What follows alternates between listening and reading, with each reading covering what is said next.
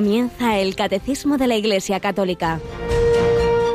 Un programa dirigido por el Padre Luis Fernando de Prada.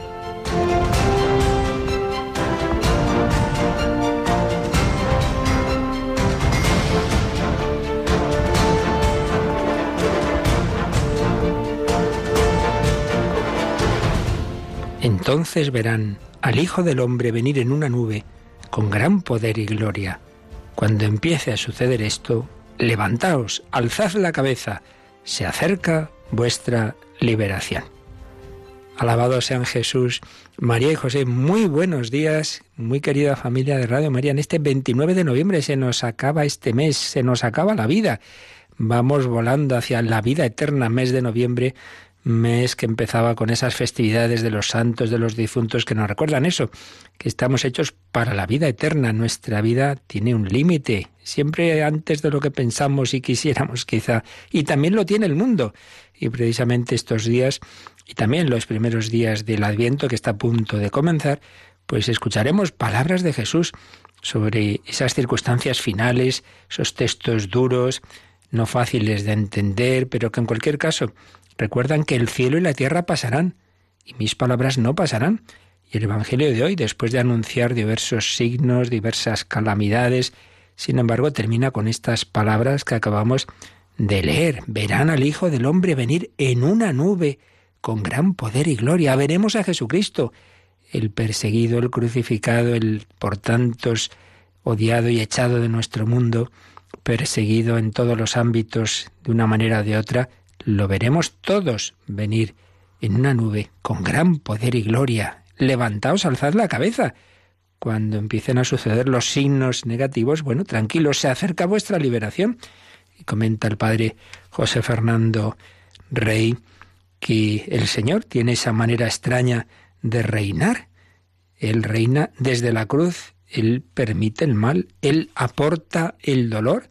Antes de que su reino se instaure, escribe Padre Fernando, el mal se extenderá y él lo permitirá y lo sufrirá.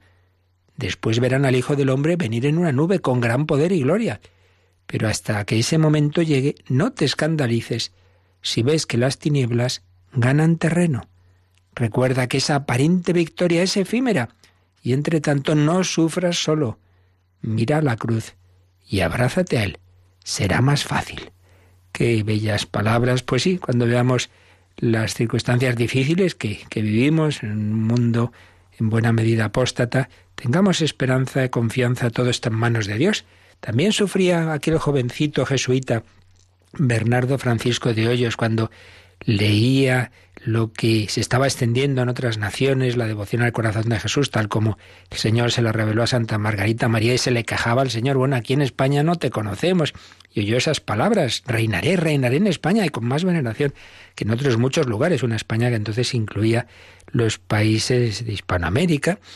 Y es esa palabra, esa frase que llamamos la gran promesa y precisamente en Valladolid hay un precioso santuario, el santuario de la gran promesa tenemos tres grandes santuarios nacionales del corazón de Jesús.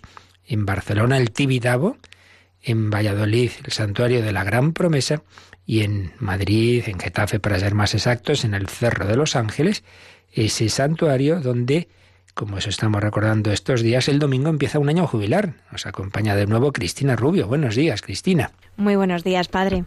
Pues vamos a recordar al que todavía no lo sepa que hay una cita bien presencial o bien a través de nuestras ondas este domingo en el Cerro.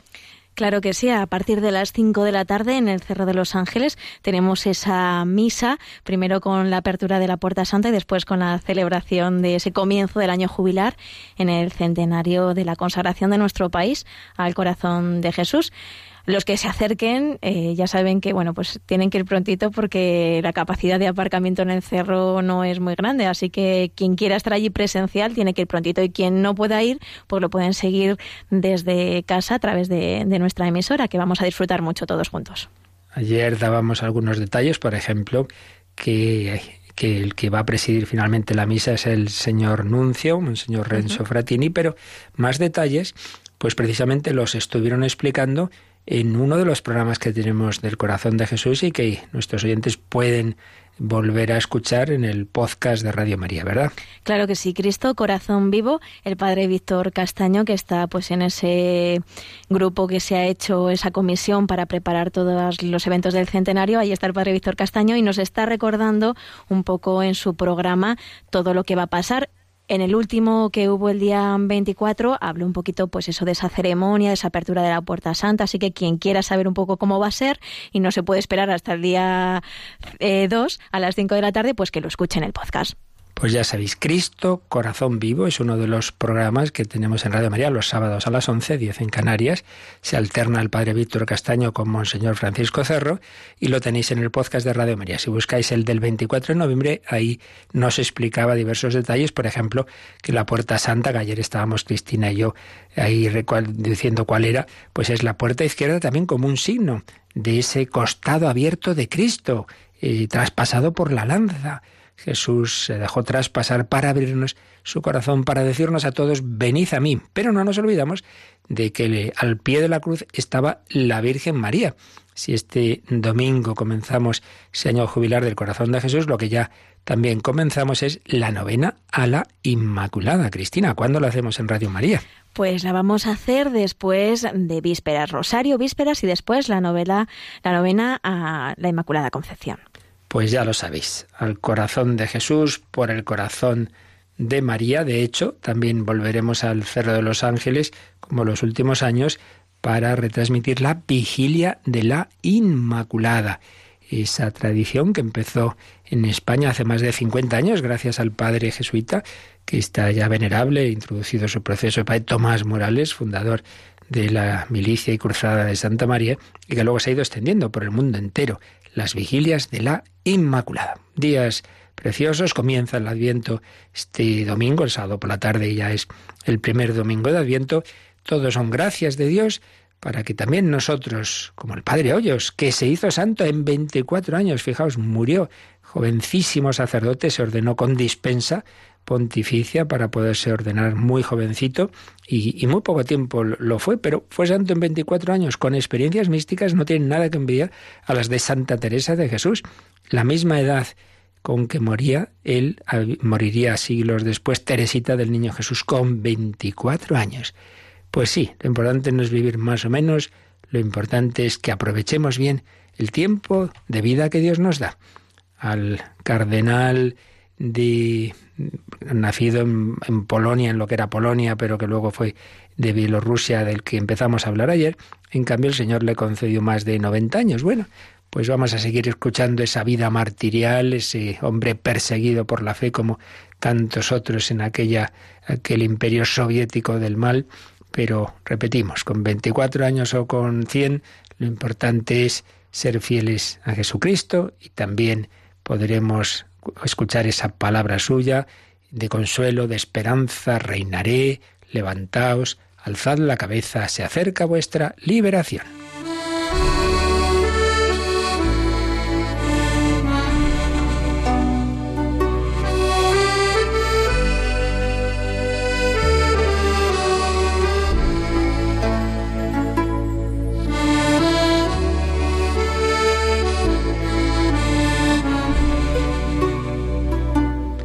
Comenzábamos ayer a resumir el testimonio de quien fue cardenal arzobispo de Minsk, Kamirsiet Shuoyintek, o como se diga, que era entrevistado allá por el 2001, cuando ya tenía casi 90 años, por Didier Rans, que se ha publicado, publicado una selección de los testimonios que recogió tras la caída del, telón de acero en este libro La gran prueba, la gran prueba que sufrieron tantos hermanos nuestros en Europa del Este, testigo de la fe en la persecución. Oíamos cómo Polonia era invadida al empezar la Segunda Guerra Mundial, por un lado por la Alemania nazi y por otro lado por la Rusia soviética, ambos, ambos estados estuvieron a punto de matarlo, de fusilarlo, pero al final la Rusia soviética lo que hizo fue enviarlo a los campos de concentración de Siberia. Y ahí nos quedábamos ayer, seguimos escuchando la vida de este sacerdote entonces heroico que fue enviado a la Siberia, que a esos campos que formaban lo que llamaríamos luego el, el Gulag.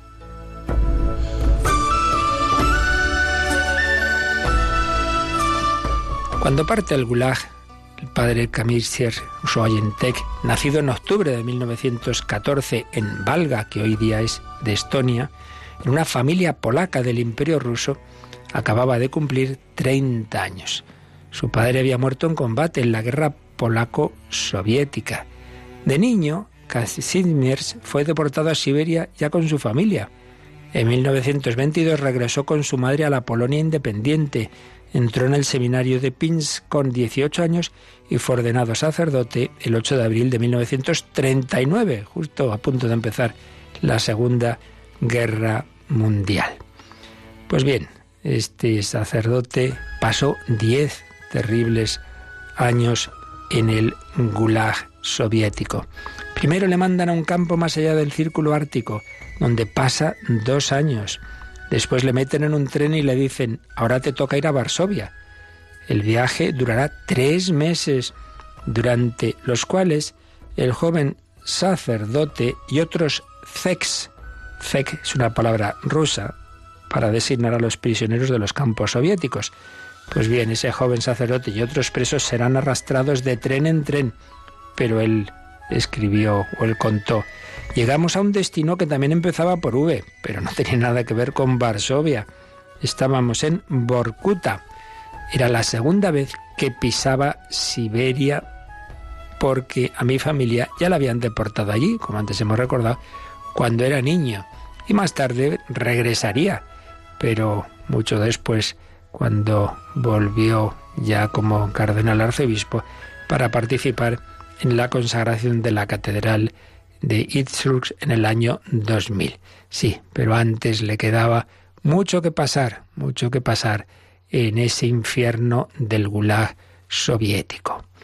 Desde allí, allí este, este padre Soyentek, pues allí pasó, fijaos qué cosas, las navidades más bonitas de su vida en ese campo, según sus propias palabras que vamos a escuchar.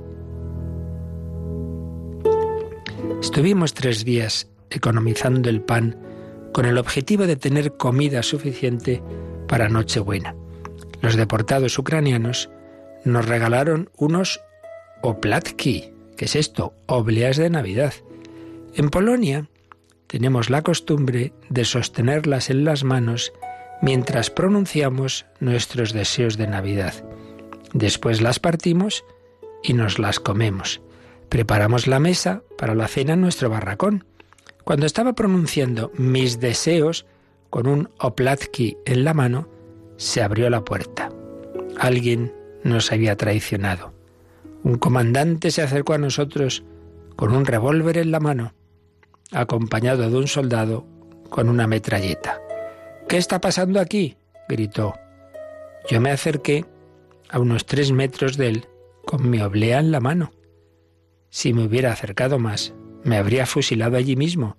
Estaba terminantemente prohibido acercarse a un comandante. Empecé a explicarle nuestra costumbre de compartir los buenos deseos y los panes de Navidad. Le dije que si alguien entraba por la puerta, aunque fuera con malas intenciones, estábamos obligados a compartir las obleas con él. Por favor, no se enfade. Si comparto mi oblea con usted, susurré.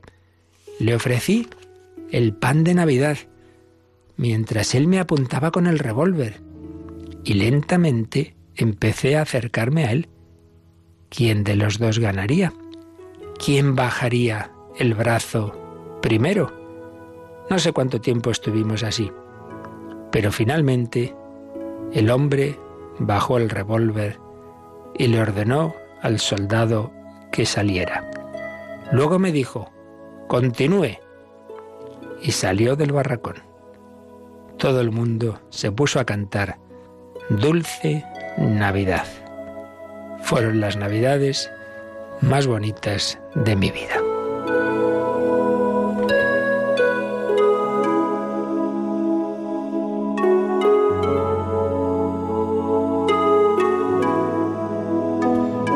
¿Quién de los dos ganaría? Pues ganó.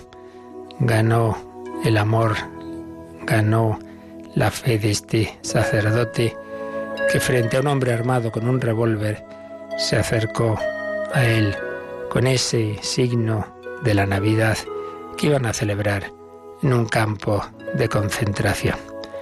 ¿Cuántas cosas nos quejamos? No tengo esto, no tengo lo otro. Pensemos en tantos hermanos nuestros que han sufrido y sufren, porque también ahora hay gente presa por su fe, o que se juega la vida al ir a misa, o a un santuario y los pueden matar. Pero es más importante tener al Señor. Quien a Dios tiene, nada le falta.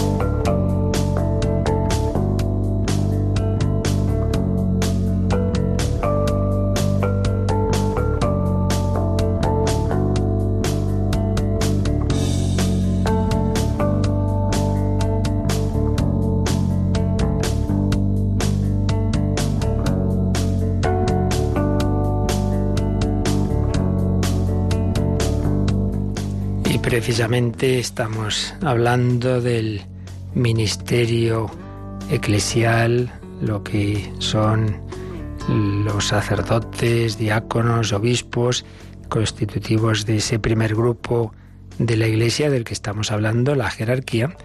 Y bueno, pues cuántos de ellos han sido pues apresados, perseguidos, asesinados y lo son a lo largo de la historia de la iglesia por servir a los hermanos, por hacer presente a Jesucristo. Y es lo que estamos viendo en este apartado del catecismo, eh, la constitución jerárquica de la Iglesia. Veíamos cómo entre sus miembros hay de esos tres grandes grupos, este el primero por el que empieza a hablar, del que empieza a hablar el catecismo, luego hablaremos de los laicos y finalmente de la vida consagrada.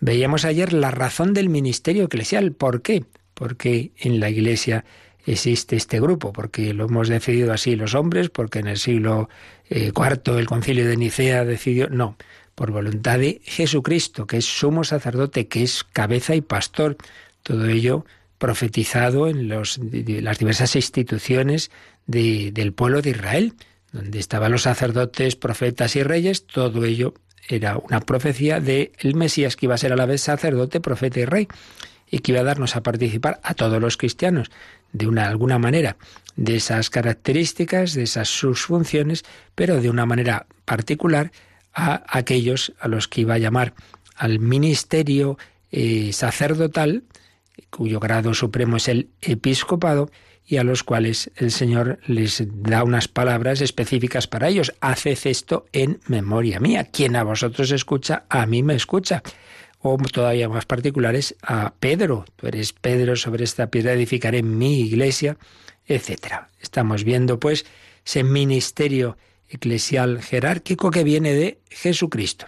Ayer pues veíamos que esto responde a la voluntad del Señor y hoy vamos a ver algunas características, algunas cualidades que tiene este ministerio. Concretamente veremos, por un lado, que tiene carácter de servicio, a fin de cuentas, la palabra ministerio pues tiene esa raíz, no es algo para mandar a mi servicio, sino al servicio de los demás, al servicio del todo el pueblo de Dios, al servicio de los cristianos. En segundo lugar, veremos que este ministerio eclesial tiene un carácter colegial. Uno no es sacerdote ni obispo en plan individualista, sino como miembro de un colegio.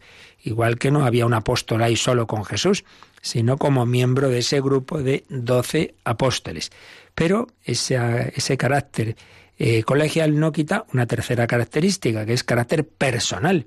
Las dos cosas son absolutamente compatibles. El Señor llama por nuestro nombre a cada uno, pero nos llama, por otro lado, a formar parte de un colegio, de una comunidad. Bien, pues de esto vamos a ir hablando a partir del número 876 del catecismo. Así que, Cristina, cogemos nuestro catecismo y vamos a leer este número. El carácter de servicio del ministerio eclesial está intrínsecamente ligado a la naturaleza sacramental.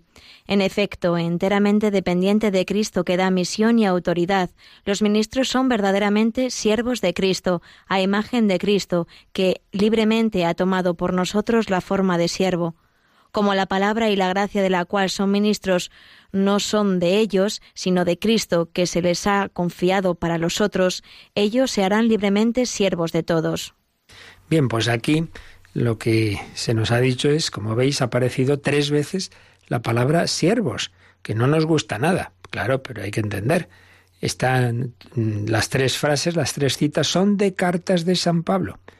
En primer lugar, cómo se denomina a sí mismo San Pablo al empezar su larguísima, la más larga carta más doctrinal que tiene, que es la carta a los romanos. Romanos 1.1, pues así, siervos de Cristo.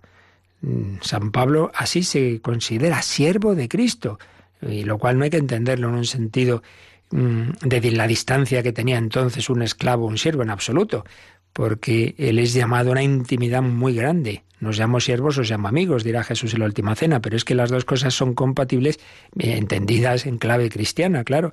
Por un lado, le reconocemos como el Señor, todo lo nuestro es suyo, pero es que ese Señor es tan bueno que siendo realmente nosotros simplemente eh, siervos, hemos sido metidos en casa, hemos sido metidos en la familia, hemos sido llamados a compartir esa intimidad de Cristo. El siervo no sabe lo que hace su Señor, a vosotros sí os lo digo les dice Jesús a los apóstoles. Pero esa gran confianza, esos regalos de Cristo no deben llevarnos a perder el respeto y a perder esa conciencia de que todo lo he recibido y que tengo que hacer caso al Señor, claro. No, no es el Señor que me haga caso a mí. Muchas veces nos enfadamos con Dios porque no nos concede lo que le pedimos. Bueno, ¿y tú qué sabes si eso te conviene o no? Mejor será que intentes hacer su voluntad. A veces parece que quisiéramos cambiar el Padre Nuestro. Hágase eh, mi voluntad en el cielo como en la tierra. No, no, no, no. Hágase tu voluntad en la tierra como en el cielo. Así pues, mm, San Pablo, los apóstoles, los obispos, los colaboradores, los sacerdotes, somos siervos de Cristo que, a su vez, segunda cita, a sí mismo, a sí mismo se ha rebajado, ha tomado, siendo Dios, la forma de siervo. Y aquí viene el famoso texto que en su momento explicamos con mucho detalle, hace ya tiempo, cuando veíamos la parte de la cristología del credo, pues uno de los textos más importantes de toda la Biblia, que es lo que llamamos el cántico de los filipenses, el que aparece al principio del capítulo 2. Cristo, siendo de condición divina, se despojó de su rango, se rebajó, se, se hizo siervo, se hizo por nosotros esclavo, tomó esa forma de siervo. Filipenses 2, 7. Así pues, Jesús se rebajó, Jesús eh, se ha puesto a nuestro servicio. No he venido a ser servido, sino a servir y dar la vida. Pero bueno, si es el Señor, sí, pero es que la omnipotencia de un Dios que es amor hace que ese poder infinito de Dios se ponga al servicio de sus criaturas. Realmente asombroso. Fijaos que incluso dice Jesús en una comparación explicando el cielo, que ahí el Señor se pondrá a servirnos, pero bueno, en el cielo. Es, es absolutamente increíble. Es, ese, ese darse, ese entregarse de Dios, el amor infinito, eh, llega a esas cosas. Pues como esa madre que se rebaja por sus hijos, pues a fin de cuentas el corazón de la madre es un pequeño reflejo del corazón de Dios. Cristo se ha hecho nuestro siervo por amor bueno, pues entonces aquel que es siervo de Cristo porque ha sido llamado como Pablo a servirle, obviamente debemos ser también siervos de todos. Esa es un poquito la lógica de este, de este número. El diácono, que además precisamente eso significa, ¿no? El diácono está al servicio del diácono. El presbítero y el obispo son siervos de aquel que se hizo siervo de los hombres, por tanto somos siervos de los hombres. ¿Sabéis? como afirman los papas, siervo de los siervos de Dios. servo servorum Dei, una expresión latina clásica con la que desde hace siglos muchas veces firman diversos documentos. El Papa tal, siervo de los siervos de Dios. Por eso termina diciendo este número una frase preciosa, como la palabra y la gracia, de la cual son ministros, los, sacerdotes, los obispos, etc., como la palabra y la gracia de la cual son ministros, no son de ellos, sino de Cristo, que se las ha confiado para los otros, ellos se harán libremente siervos de todos. Y aquí viene la tercera cita, que es de 1 Corintios 9, 19. Vemos pues la lógica. El Hijo de Dios, siendo el Señor, siendo aquel ante el cual toda rodilla se doblará en el cielo y la tierra en el abismo, siendo así, sin embargo, él en su vida terrena se hizo siervo. Él mm, llamó a sus apóstoles y luego a lo largo de la historia a muchos otros, como Saulo, al que convierte en Pablo, y entonces él siente que está llamado a ser siervo de Cristo en ese sentido de, de que lo importante es hacer la voluntad del Señor, lo que Él me diga, donde Él me mande.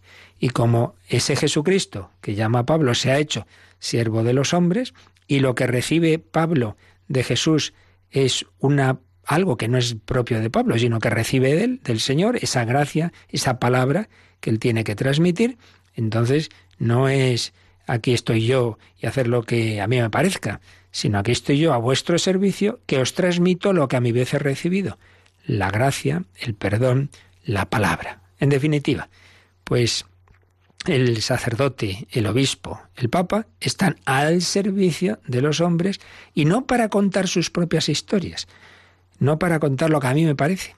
Por eso, una cosa es a título particular, cada uno de nosotros tenemos, claro, nuestros gustos, nuestras sí, sí, pero cuando yo voy a hacer una homilía, cuando aquí mismo, en la radio, yo estoy, yo no aquí debo decir lo que a mí me parece, hombre, si me preguntáis una opinión personal, la diré como opinión personal, pero siempre hay que distinguir lo que puede ser una opinión personal de lo que realmente se pregunta a un sacerdote, a un obispo, a un papa como tales porque en ese caso debemos responder lo que el Señor ha dicho y nos ha transmitido a través de la Iglesia. Lo que ya pueden ser opiniones personales, pues bien, ahí ya eso, ahí ya seré Luis Fernando, pero ahí ya no, no, no, no diré, la Iglesia dice, no debo hacerlo.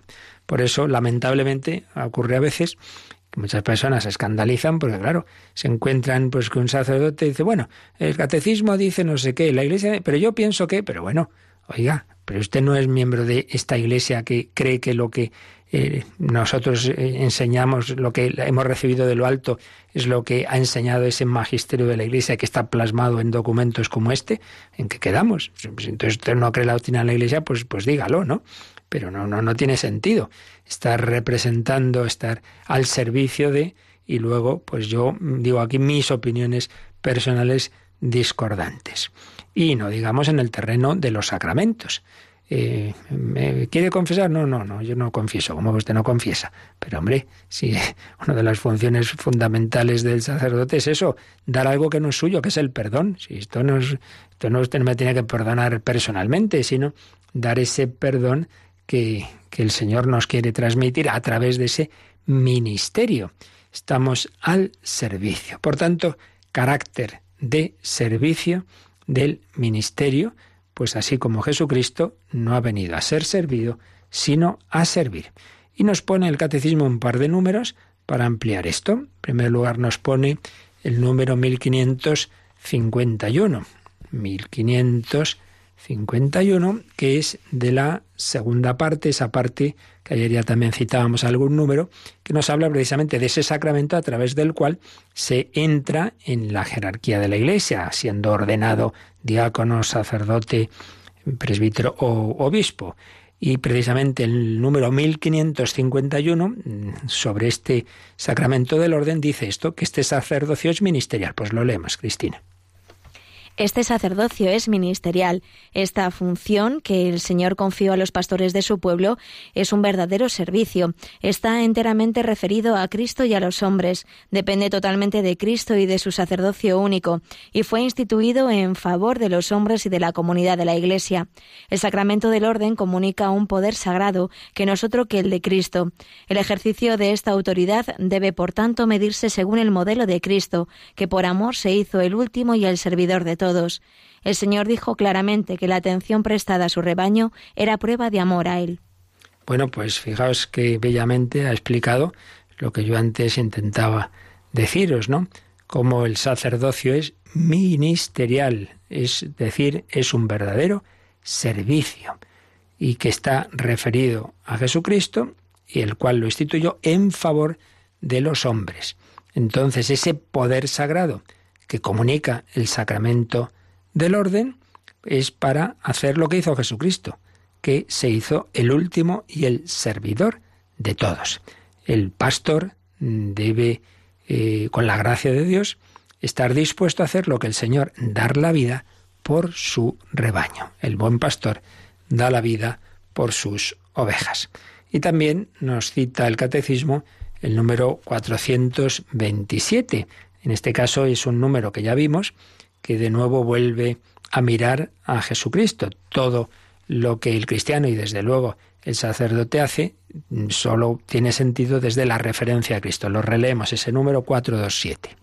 En la catequesis lo que se enseña es a Cristo, el Verbo encarnado e Hijo de Dios, y todo lo demás en referencia a Él. El único que enseña es Cristo, y cualquier otro lo hace en la medida en que es portavoz suyo.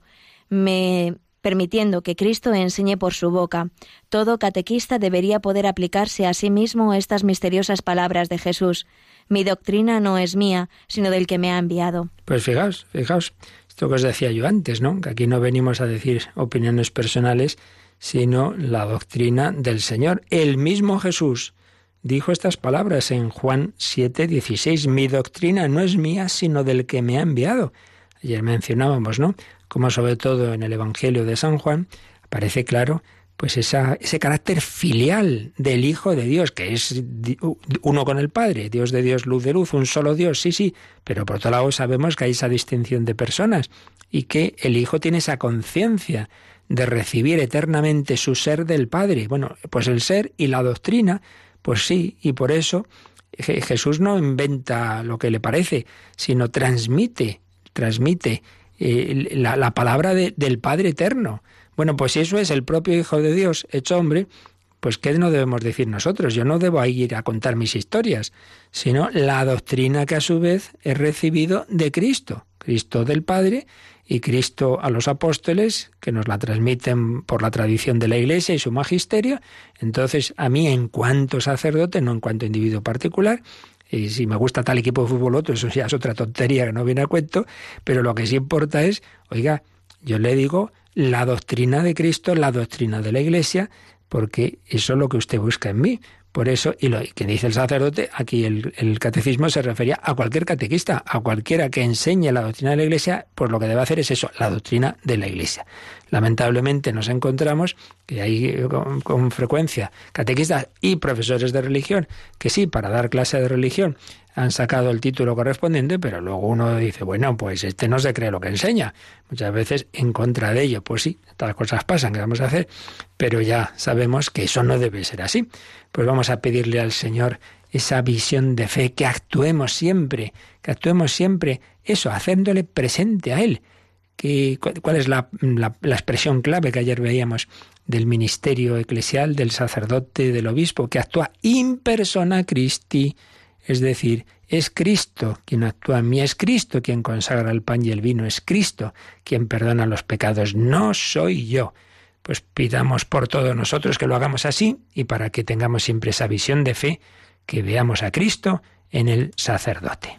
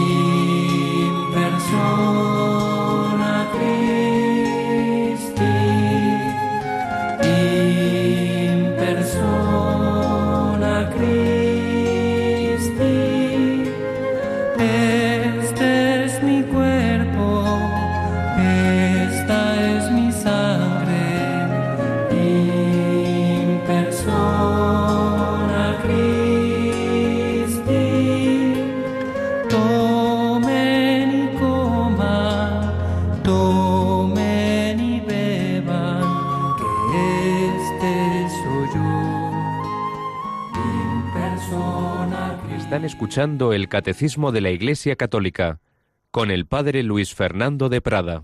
In persona Christi, no soy yo, no es mi cuerpo, es el de Cristo, el que hago presente. Naturaleza ministerial, carácter de servicio, al servicio de otro, al servicio de Cristo, transmitir su palabra y no la mía. Bueno, pues esta es una de las características del ministerio eclesial, del ministerio jerárquico. Vamos ahora a otra característica, el carácter colegial, no individualista, sino como miembros de un colegio. Lo vemos en el número 877, Cristina. De igual modo, es propio de la naturaleza sacramental del ministerio eclesial tener un carácter colegial. En efecto, desde el comienzo de su ministerio, el Señor Jesús instituyó a los doce semilla del nuevo Israel, a la vez que el origen de la jerarquía sagrada. Elegidos juntos también fueron enviados juntos, y su, su unidad fraterna estará al servicio de la comunión fraterna de todos los fieles. Será como un reflejo y un testimonio de la comunión de las personas divinas. Por eso todo obispo ejerce su ministerio en el seno del colegio episcopal, en comunión con el obispo de Roma, sucesor de San Pedro y cabeza del colegio. Los presbíteros ejercen su ministerio en el seno del presbiterio de la diócesis, bajo la dirección de su obispo. Bien, pues ya veis aquí que bien explica este carácter colegial, comunitario, colegio en el sentido, es una palabra clásica, ¿no? que se aplica pues a diversas profesiones, ¿no? Está colegiado uno, es miembro de este colegio de los abogados, de los médicos, etcétera. Pues el obispo no es así él solito, sino miembro de ese colegio episcopal, sucesor del colegio apostólico. El presbítero no es aquí un francotirador, aquí yo estoy en mi parroquia y allá los demás. Pues no, señor, eres miembro de un presbiterio, que tiene al obispo por cabeza. Y todos tenemos una cabeza jerárquica que es el Papa, claro, que es el sucesor de Pedro, que está puesto a la cabeza de todo ese colegio. Por tanto, nos ha dicho este número 877 que el origen de esto está, como claro, como en todo lo demás que estamos viendo, en ese primer colegio de los doce apóstoles. No es que hubo un año, pues Jesús estaba solo con Juan, luego Santiago, no, no, enseguidita, en pocos días, fue llamando a los apóstoles y fue formando ese colegio, ese grupo, ese, esa comunidad, pequeña comunidad diríamos, primer seminario, si queréis, o primer orden religiosa, la compañía de Jesús, realmente eran los que acompañaban a Jesús, pues que iban viviendo con él las diversas circunstancias y entonces, claro, vivían con Jesús y vivían entre ellos. Lo primero estaba muy bien, lo segundo no siempre les había tanta gracia. Y de hecho, pues ya vemos esas peleas que hay, quién es el primero, que Santiago y Juan piden a través de su mamá los primeros puestos, los otros que se enfadan, etcétera, etcétera, etcétera. Bueno, pues sí, el Señor nos llama a vivir y a convivir, a, a pulirnos en ese trato de unos con otros. Y esa naturaleza comunitaria pues está en la iglesia. Muy fácil ser muy santo yo solito. Oiga, pero es que tiene que convivir en su familia, si tiene esa vocación familiar, en su comunidad, si tiene esa vocación religiosa, colaborando con los demás sacerdotes, que tienes vocación sacerdotal, etcétera, etcétera, etcétera. No puede ser cada uno en ese plan individualista. Por tanto, el Señor Jesús instituyó a los doce semilla del nuevo Israel, a la vez que el origen de la jerarquía sagrada. Elegidos juntos, elegidos juntos, no en un día de repente los doce, claro, pero en unos días el Señor fue llamando a todos, también fueron enviados juntos.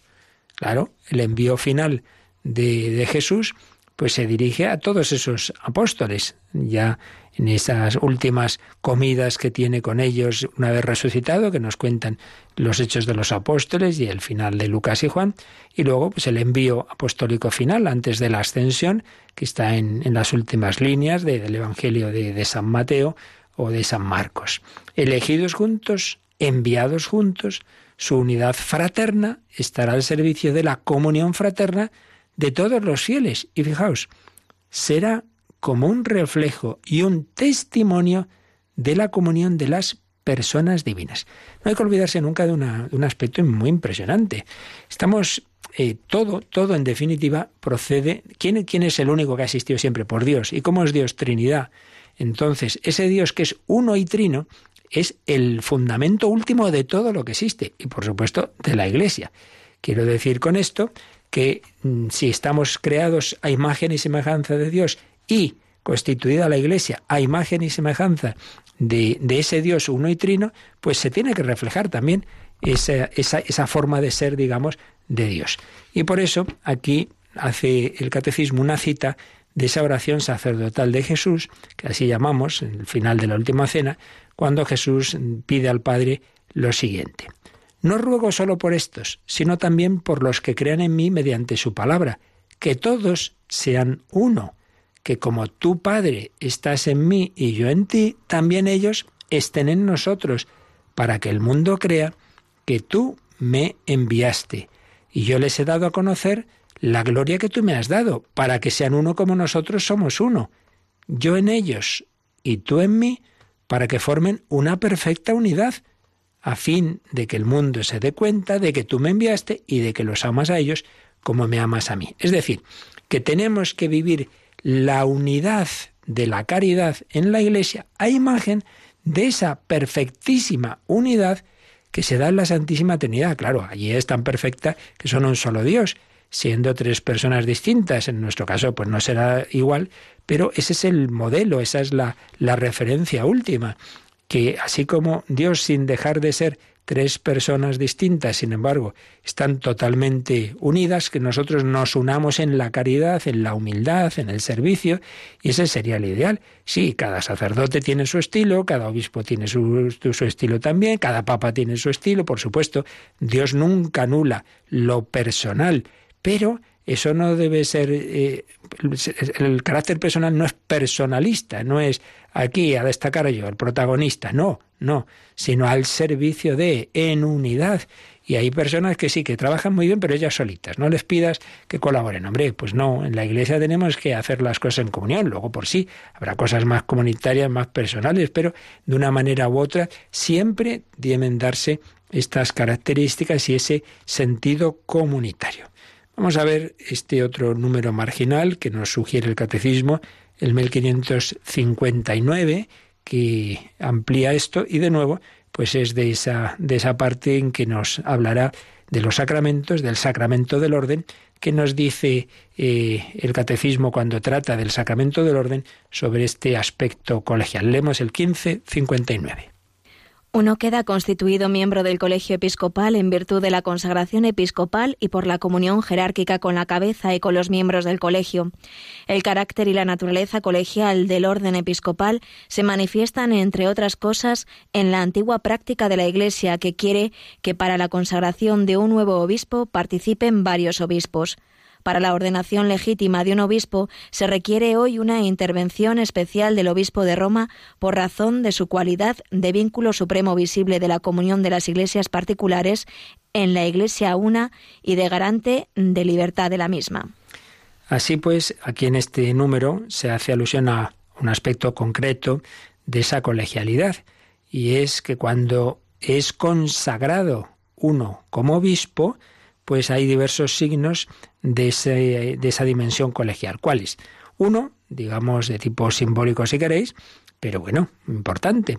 Y es que mm, es consagrado obispo, se le ponen las manos no solo por uno, sino por varios obispos. Concretamente se dice que sean al menos tres, son tres obispos los que ordenan, los que consagran al nuevo obispo. Hombre, por un lado, es una manera también de garantizar la, la validez, ¿no? Mira, si uno se ha despistado uno de los que lo ordena, pues, pero ya son tres, pero básicamente no, la razón no es esa, sino este, este aspecto de decir, oye, que aquí entras en, en, un, en, una, en un colegio, entras en, en, algo que formamos muchos, y por ello, pues esa práctica de, de la Iglesia en la que participan varios obispos. Y por otro lado, entras en un colegio que tiene una cabeza.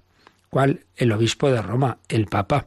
Por eso, de una manera o de otra, siempre está ese, ese digamos, permiso, al menos, de, del obispo de Roma. Digo de una manera o de otra porque, claro, a lo largo de los siglos, obviamente, no es lo mismo. Cuando hace siglos no había los medios de comunicación, las distancias eran muy grandes y, y podían tardarse meses o años o años en recibir una comunicación, obviamente, pues muchas veces lo que ocurría es que se elegía un obispo todavía sin, sin, que hubiera, sin que hubiera esa comunicación con el Papa como la que hay ahora, pero que estaba implícita, es decir, siempre estaba presente que el, el Papa era la cabeza, como es natural. Lo que pasa es que hoy día ya se hace mm, directamente, tiene que ser el Papa el que por lo menos en la Iglesia Latina, el que nombra el obispo, el que envía esa carta, etcétera, etcétera.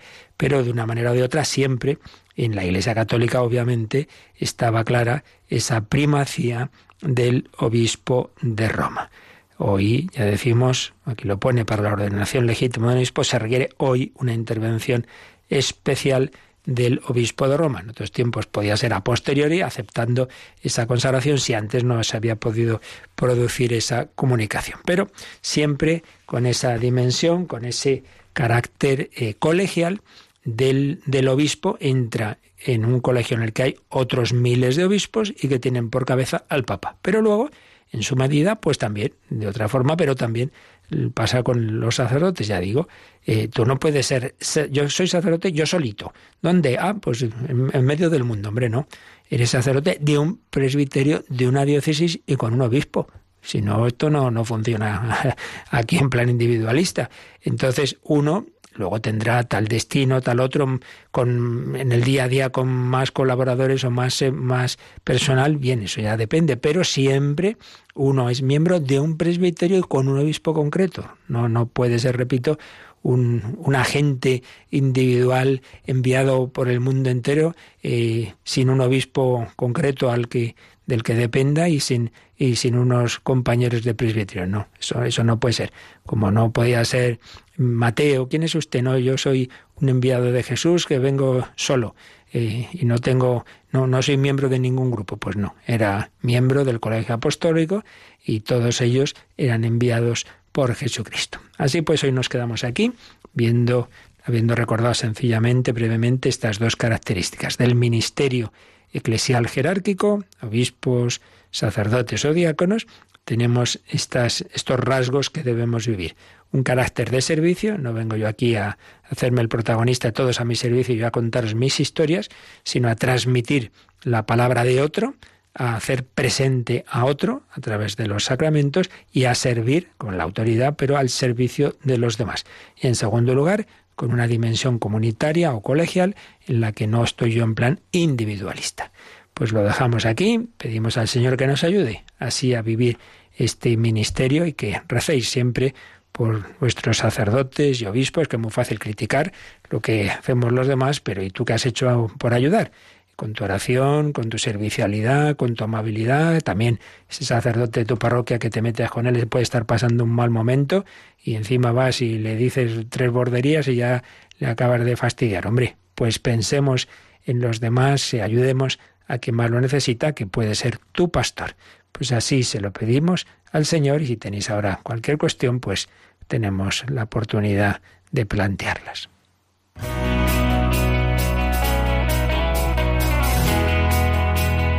Participa en el programa con tus preguntas y dudas. Llama al 91005 9419. 91005 9419. También puedes escribir un mail a catecismo arroba radiomaria.es. Catecismo arroba radiomaria.es. Sé mi luz, enciende mi noche. Sé mi luz, enciende mi noche. Sé mi enciende mi noche, mi noche, sé mi luz.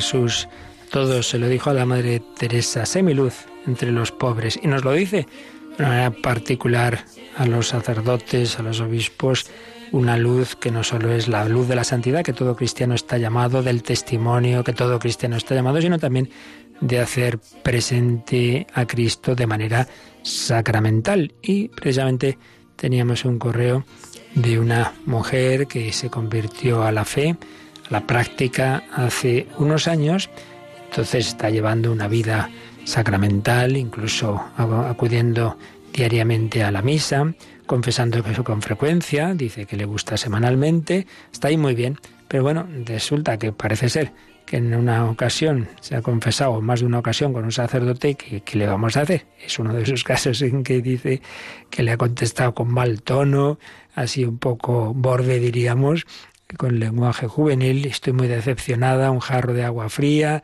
yo siempre defendiendo a los sacerdotes, entonces nada, está tentada a dejarse de confesar. Bueno, pues de eso nada, mujer, es como si uno va a un médico y hay un médico antipático, bueno, pues aguántate, ¿qué vamos a hacer?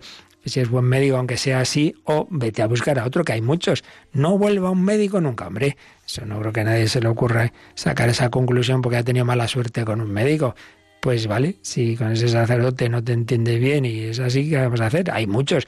Así que no te pierdas la gracia del sacramento de la confesión, que aparte de no solamente es necesario para cuando tenemos pecados graves, sino conveniente en todos los demás casos, porque es también un caudal, un cauce de gracia, es también como medicina, como vitamina preventiva.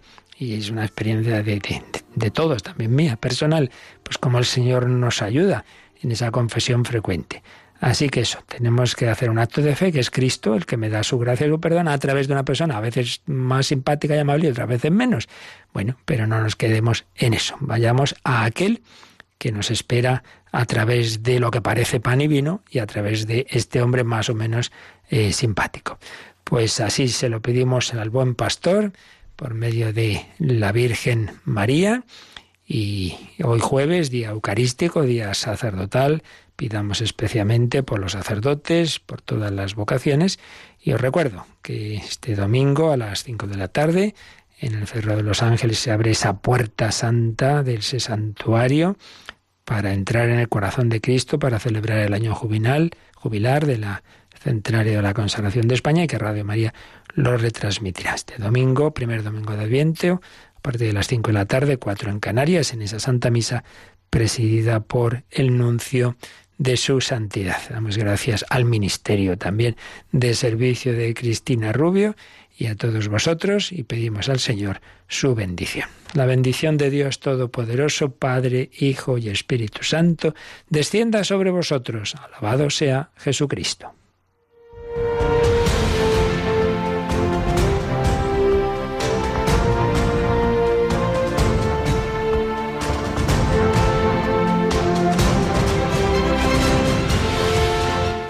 Han escuchado en Radio María el Catecismo de la Iglesia Católica.